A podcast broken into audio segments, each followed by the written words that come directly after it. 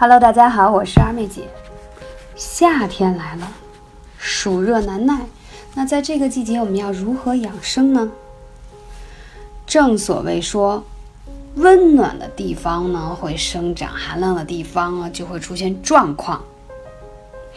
那在夏天也有特别的时候，我们说春天要养肝，夏天要怎样呢？要养心。在明代的有一个很有名的大家，也是一个很有名的医者，叫张景岳。他曾经说过：“天之大宝，只此一丸红日；人之大宝，只此一息真阳。”意思是说什么？阳气对人体的重要性就好比太阳，人体的阳气会随着四季的气温的变化而变化。你看冬天呢，气温低，万物凋零，阳气呢活动就迟缓，内收封藏，对吧？冬天要收藏。此时天气虽冷，但人们更加注重什么？防寒保暖，不爱贪凉。阳气反而不易为寒邪所伤，而入夏以后呢，人体的阳气在一年当中逐渐达到顶峰，血管也处于扩张的状态，所以一旦着凉，寒邪很容易趁机入侵。现在的人呀，都喜欢在冷气间，啊，不吹冷风好像很难受。打出租车要吹冷气，商场、公司、家里都是。这里冷气可以很冷很冷，但是试了几天以后，你会认为温度不能低于二十六度。冷气是可以给你带来很凉快，但是夏天呢，要按照自然的规律，身体要有一点微微的出汗是最好，是最健康了。如果你贪图一时凉快，特别容易得冷气病。有没有觉得最近颈椎不舒服的越来越多？是呀，在我们的颈部重要的大椎穴、耳后侧两边的风池穴都是非常容易沾染风邪的地方。你想想，那冷气是从哪里吹进去？一定是从脖子吹进去。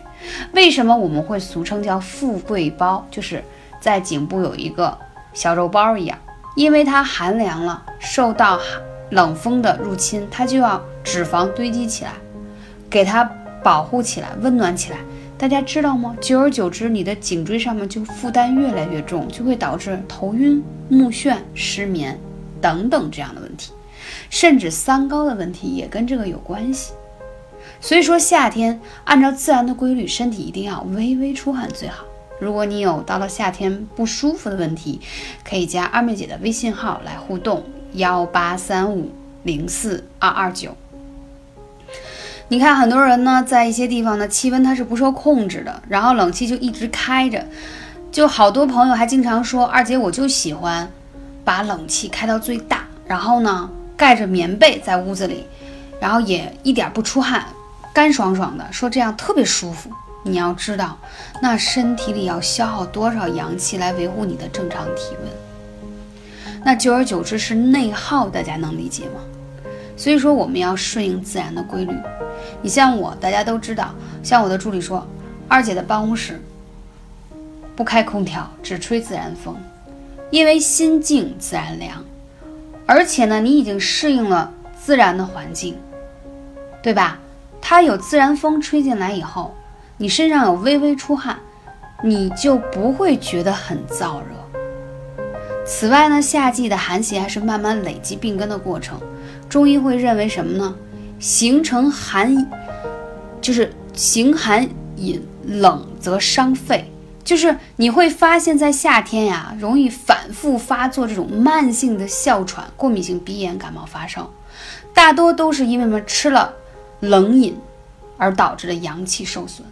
这个话题其实我在之前的电台当中有分享过。我们平时都能感觉到自己是热乎乎的，对吗？你的血液是热的，包括你排出的尿液也是带温度的。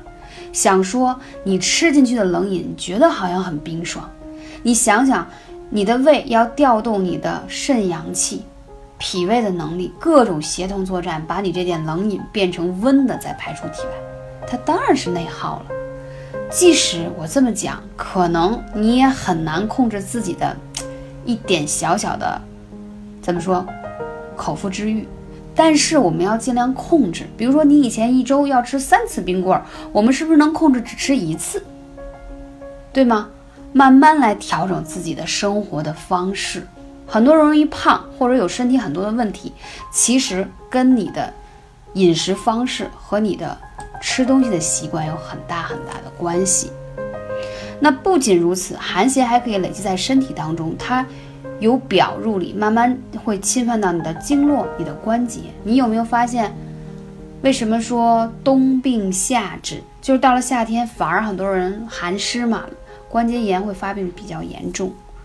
而且还有很多呢，哮喘到了冬天会更加严重，都是因为夏天不在意，体内积攒的寒气过多，本身自己的体质又比较弱，到了冬天就犯病。很多人说，哎，我为什么很多伙伴熬夜也没事，吃冷饮也没事儿？这个真的没有办法去比，这跟你天生的底子有很大的关系。但我想说，无论你天生底子有多好，只是。早一点发作出来，让你显现出你身体的不好的一面，只是早晚的事情，了解吗？所以说呀，这个东西呢，都是我们自己要对自己负责，早一点对自己关爱。首先不要吃冷饮，也尽量少吹空调。同时呢，我建议大家在夏天的时候可以多做一些拔罐和刮痧，但是有特别注意，经期的时候不要刮痧和拔罐。同时呢，次数不要过于频繁，一个月啊刮痧个两到三次就可以了。拔罐也是一样，它可以帮助你把体内的一些湿气、寒气啊，在这个季节给它排出来，这样你会非常的轻松啊。那这个时候讲到养心的季节呢，那这个季节多吃一些什么？养心首先要吃红色的西红柿，对吧？樱桃，所有煮红色的食物都是养心的。同时呢，我们还有什么重要的穴位？内关穴啊。前几天呢，有做这个粉丝见面会的时候，我们就发现一个来自于新疆的一个粉丝，说我从来晚上就睡不好觉，特别的兴奋。那我就在现场，在他的内关穴上用了一个小铜灸，灸了大概十来分钟的样子。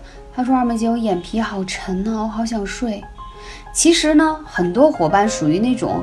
很开朗的性格，所以白天呢就容易进入一个，呃，进入在工作上吧也比较积极努力，然后很多人就容易白天比较亢奋。这样的小主们其实是你的神经系统比较亢奋，不意味着说你不困。所以我们需要呢在内关穴上进行艾灸，你可以用悬灸或小铜灸的方式，对吧？然后让它让你自己安静下来。